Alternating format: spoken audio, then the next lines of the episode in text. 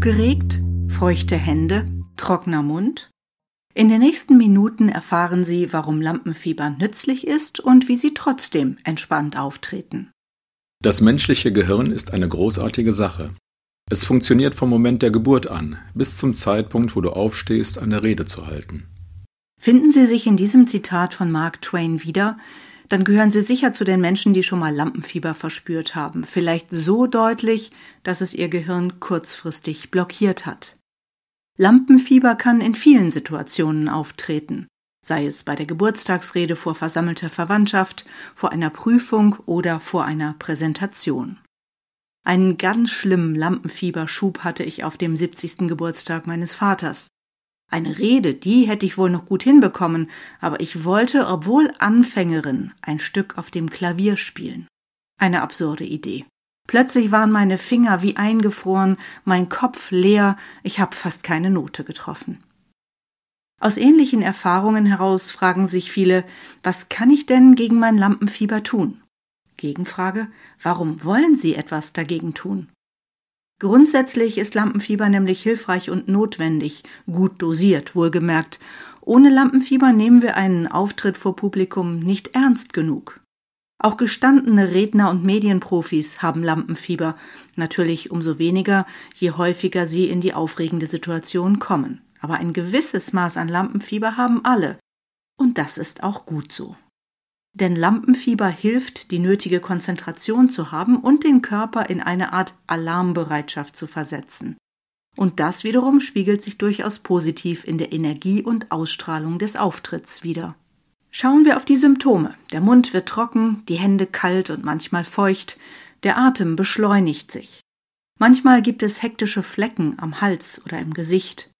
Warum eigentlich reagieren wir so auf Situationen, die uns herausfordern oder die uns einfach fremd sind? Ein kleiner Blick in die Evolution hilft, Anspannung und Nervosität als etwas sehr Hilfreiches und ursprünglich sogar Lebensrettendes zu verstehen. In grauer Vorzeit standen die Menschen unter großer Anspannung, wenn sie sich zum Beispiel einer unbekannten Höhle näherten. Sie waren innerlich vorbereitet auf den Angriff eines Säbelzahntigers oder eines Mammuts, Ihr Atem ging schneller. Adrenalin floss in diesen Momenten durch alle Zellen des Körpers. Bein sowie Armmuskulatur wurden besonders durchblutet, sie waren damit zum Kämpfen gerüstet oder auch zum Fliehen, je nach Größe des Gegenübers. Denn Muskeln brauchen Adrenalin als Treibstoff. Wenn der Körper derart unter Strom steht, ist das Gehirn weniger in der Lage, komplexe Zusammenhänge herzuleiten oder auch Langzeitwissen abzurufen. Es ist nur auf die Gefahr fokussiert und auf schnelle Reaktionen, die das Überleben sichern. Magen und Darm dagegen stellen vorübergehend ihre Tätigkeit ein. Für einen Angriff oder eine Flucht werden sie nicht gebraucht. An Essen ist dann eh nicht zu denken. Diese Phänomene kennen wir heute noch. Lampenfieber und Aufregung schlagen uns auf den Magen. Leider können wir das Adrenalin nicht so schnell abbauen wie früher, als wir das Mammut entweder im Kampf besiegten oder wenigstens weglaufen konnten. Durch Bewegung sinkt nämlich der Adrenalinspiegel wieder. Was dafür spricht, in Stressphasen heute bzw. rechtzeitig vor Auftritten eine Sporteinheit einzuplanen. Eins ist jedenfalls klar, ganz abstellen können wir die Nervosität nicht, höchstens durch Routine mildern. Aber vor allem können wir lernen, mit ihr zu leben und sie als etwas Sinnvolles zu akzeptieren. Denn wer einem Vortrag oder einem Auftritt entgegenfiebert, der wird sich entsprechend vorbereiten. Der wird aktuelle Fakten und Entwicklungen zum Thema verinnerlichen, seine eigenen Aufzeichnungen noch einmal durchgehen, gründlich recherchieren. Nervosität ist in diesem Fall also ein Ansporn zur gründlichen Vorbereitung. Ist der Zeitpunkt für den Auftritt gekommen, führt Nervosität positiv betrachtet dazu, dass wir auf den Punkt konzentriert sind.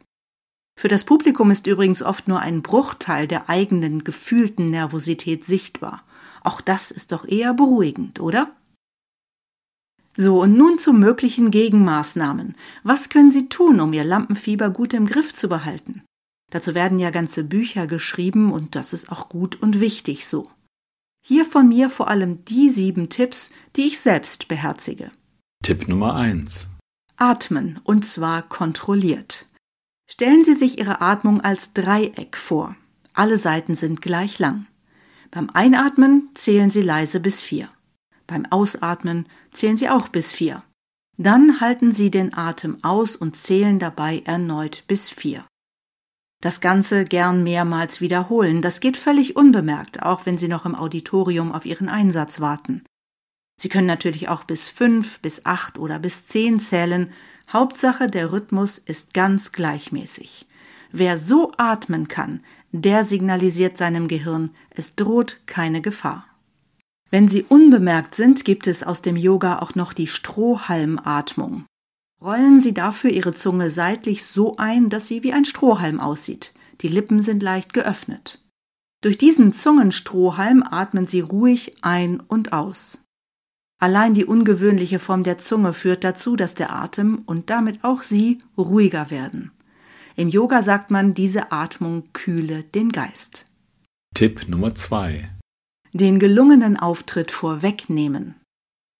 Wenn das Adrenalin kreist, stellen Sie sich schon einmal vor, wie Sie sich nach dem Auftritt fühlen werden, wenn Sie erleichtert sind und es ganz sicher alles gut gegangen ist.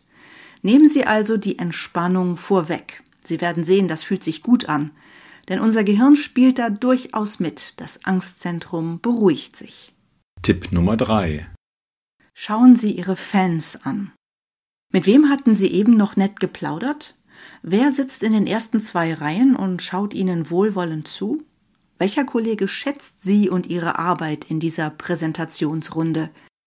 Diese Personen sind es, die Sie zunächst anschauen sollten.